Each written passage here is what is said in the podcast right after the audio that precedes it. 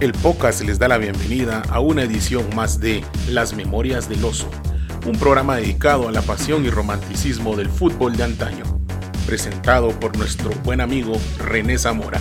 Esto inicia ahora.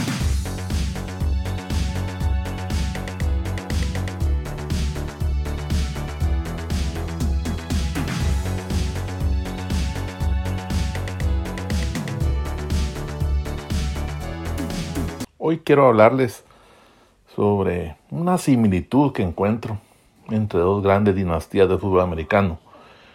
Cómo pasaron de ser equipos irrelevantes a ser equipos dominantes, poderosos, de respeto y de, además que lograron hacer crecer su fanbase en, en Latinoamérica.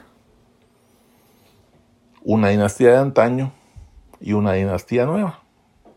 La dinastía nueva, pues por supuesto me estoy refiriendo a los Patriotas de Nueva Inglaterra, un equipo dominante los últimos 20 años, bajo la tutela del coach Belichick y de el, el, QB más ganador de la historia, como es Tom Brady.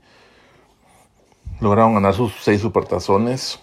Eh, podemos estar en contra de las formas, pero en el fondo es un equipo tremendo, dominante, muy bien coachado, eh, donde se aprovecharon realmente eh, características de jugadores que creo que solo el coach Belichick pudo encontrar. Además, Tom Brady demostró su gran calidad al ir a un equipo sin tradición como es Tampa Bay a hacerlo campeón. Pero no es sobre los Patriotas donde quiero fijarme hoy. Quiero que veamos las similitudes que tiene con otra gran dinastía de la NFL. Y me refiero a los Steelers de Pittsburgh podrán decir, bueno, no hay similitudes, pero creo que si nos vamos al detalle de la historia vamos a encontrar muchas similitudes entre, entre, estos dos equipos.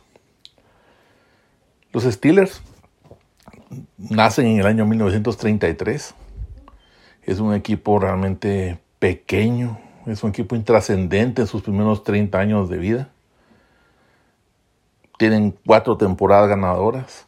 Tienen un, único juego de playoff empatan en el 47 la divisional con Filadelfia y van a un, juego extra de ese empate y lo gana, y lo gana Filadelfia 21-0. Los años 60 empiezan a mejorar un poco, empieza a ser un poco más seria la franquicia, pero siguen teniendo muy mal, muy malos récords. Sin embargo, aquí viene, la primera similitud que encuentro entre estas grandes dinastías. Una jugada creo que cambia el rumbo de, de las historias de esos dos equipos. Para Nueva Inglaterra, la infame Tuck Rule, que realmente cambia el destino, a mi criterio es un torque en la historia de los Patriotas. Y la famosísima recepción inmaculada de Franco Harris en el año 72.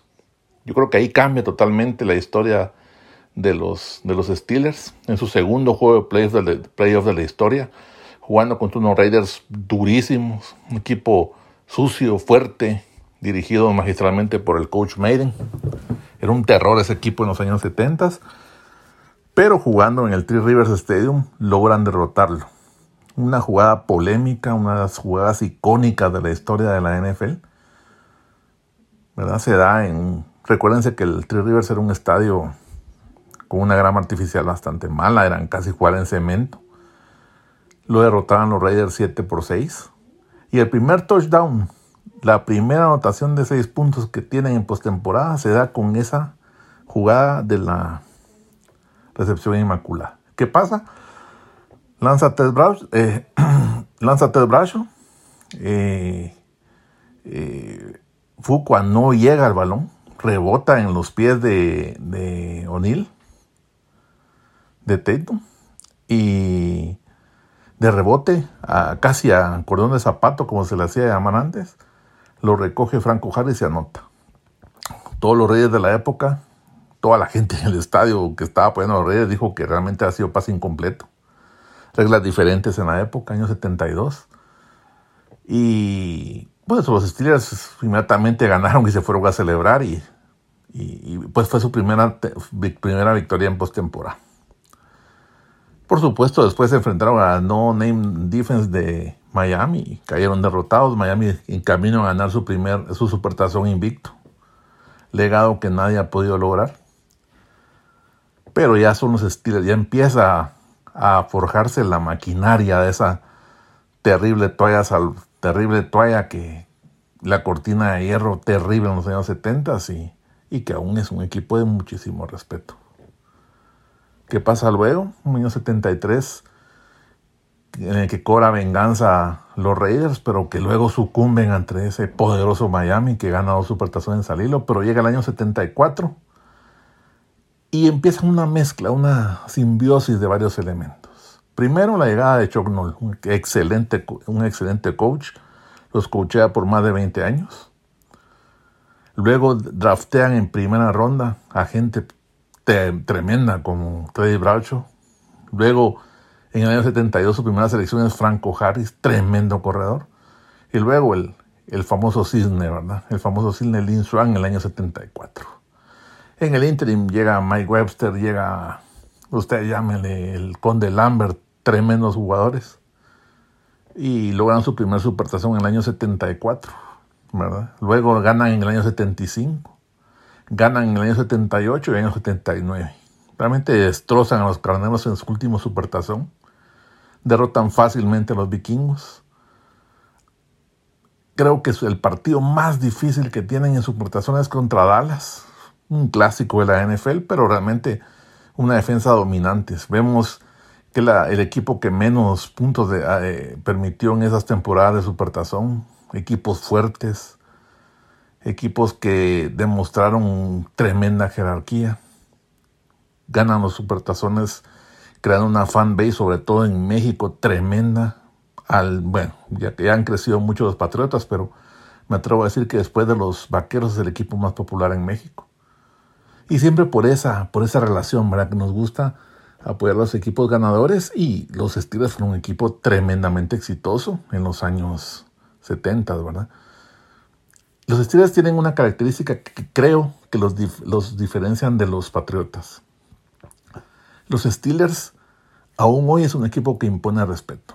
Han tenido pocos coach. Luego de Chuck Noll llega Bill Cowher, excelente coach, ¿verdad? Y, continúa en esa gran tradición de, equipos. Dan miedo realmente. Yo, yo por lo menos, como aficionado Packers, no quiero enfrentar nunca. Eh, tengo miedo cuando se enfrenta eh, los Packers a, los Steelers son un equipo que da miedo a temor. Y creo que a diferencia de los Patriotas, la identificación de la ciudad de Pittsburgh con los Steelers es tremenda. Es, su equipo, es su amor del área. Yo creo que en esa área del oeste de, de, Pensilvania es Pittsburgh es el rey, ¿verdad? Contrario a lo que pasa con los con los eh, Patriotas, ¿verdad? Que el amor realmente de la, del área de Boston en Inglaterra, pues son los Red Sox, ¿verdad? Es el cariño de toda la vida, ¿verdad? Es, yo creo que no podemos ganar, no podemos comparar un triunfo de supertazón de los, de los Patriotas con una serie mundial de los Red Sox, ¿verdad? Es, es diferente niveles de cariño. Por eso yo creo que los Steelers están mucho más consolidados que, los Patriotas. ¿Por qué? Yo tengo mis serias dudas de cuál será el destino de los Patriotas luego de la ida de Belichick. Si logran mantener esa regularidad, pues van a ser un equipo ya considerado los grandes, ya es entra al Olimpo de, de los Vaqueros, de, Green Bay, de Pittsburgh, ¿por qué no decirlo San Francisco? Los Delfines que también tienen muchísimo estreno en los años 70. Otra característica es que creo que los diferencia es que los equipos a los que enfrentó eh, o ha enfrentado en Inglaterra no han tenido la jerarquía de lo que tuvo que enfrentar Pittsburgh. Primero, esa bestial defensiva de, de Miami, ¿verdad? Luego tienen que enfrentar también a un equipo rudo, sucio, tal vez probablemente el más sucio de toda la historia, que fueron los Raiders de los 70 con John Maiden. Kansas City andaba en muy buen nivel. Tenían en la otra en, la otra liga estaban los vaqueros, ¿verdad? Que era un tremendo equipo también. Entonces, yo creo que el nivel de, rivales era más eh, fuerte lo que tuvo que enfrentar Pittsburgh en contraposición a lo que tuvo que enfrentar eh, Nueva Inglaterra, que realmente su kriptonita la encontró en, en, los gigantes, pero, pero no tienen un duelo que pueda marcarlo. Realmente la AFC la dominaron como quisieron. El este de la AFC lo humillaron a Buffalo, humillaron a los Jets, humillaron a Miami cuantas veces quisieron. Yo creo que por eso es que yo pongo un paso, aunque hay similitudes en cómo crecieron, cómo surgen de casi de la nada en convertirse en un gran equipo, creo que hay muchas diferencias también. Y creo que Pittsburgh está tremendamente consolidado. Es, a mi criterio, la defensiva más dominante durante la década. Creo que en un año, en una temporada, la más dominante fue la terrible defensa de los Osos del 85, que lastimosamente por la mala relación entre Bobby Ryan y, y el, el, coach Mike Ditka no pudo mantenerse más en el tiempo, pero creo que como una sola temporada es la defensiva más dominante.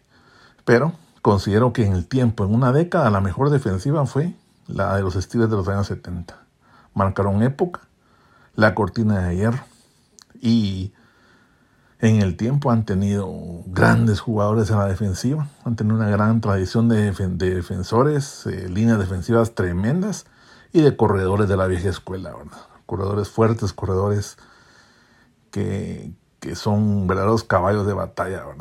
Yo creo que han sido las, los trademarks de, de Pittsburgh a través de su historia y eso creo que le falta, esa, esa parte le falta a Nueva Inglaterra que, salvo excepciones que podríamos buscar en Edelman, en no sé, no, no, no creo que hayan jugadores que marquen tanto marcaron la dinastía de los, de los Steelers, eh, que tienen una playa de jugadores en, en, el Salón de la Fama.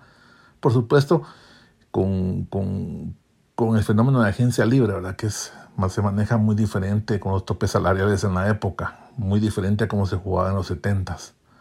Y si vamos también a analizar el juego, el juego en los 70s era rudísimo. Incluso los Raiders, por los Raiders se, instituyeron muchísimas, muchísima, la relación de muchísima reglamentación de protección a todos los receptores abiertos. O sea, las cinco yardas que se les otorgan ahora para no poder ser tocados, en los 70 pues eran inexistentes y eran golpeados saliendo de la línea. En resumen, yo creo que encuentro muchas similitudes entre esos dos equipos. Crecen muchísimo en un poco tiempo. Muy inteligentes sus coach. Muy inteligente también su, directiva. Muy coherente con lo que han buscado. Se han constituido en, en equipos muy fuertes, pero yo creo que la dinastía de Pittsburgh es, a mi criterio, la más grande de la historia del, del, deporte, del fútbol americano. Un pasito arriba de lo que hicieron los, dos Packers en los 60s, un paso arriba de lo que hicieron los Delfines en los 70s, un paso arriba de los 49ers en los 80s, un paso arriba de los Vaqueros de los 90s. Es, es realmente, creo, a mi consideración, el equipo más, el equipo durante una década más fuerte es, es los Steelers. Y sí creo que está muy lejos eh, Patriotas de, de estar al, al, mismo nivel. Sin embargo, recalco, hay mucha similitud en cómo nacen. Una jugada cambia mucho la historia, crean una fanbase muy grande fuera de Estados Unidos y, creo que lo que le falta comprobar en el tiempo a Nueva Inglaterra es si va a poder sostener esta esta dinastía. Yo creo que al coach Belichick no le queda mucho tiempo, ya está, ya está un poco grande. Y, vamos a ver cómo continúa la familia Kraft con esta con el manejo del equipo, ¿verdad? Eh, Pittsburgh es un equipo de respeto, yo lo sigo diciendo. Podrán venir muy bien los cafés, podrán venir muy bien Ravens, pero siempre no podemos dejar de tomar en consideración lo que pueda hacer Pittsburgh.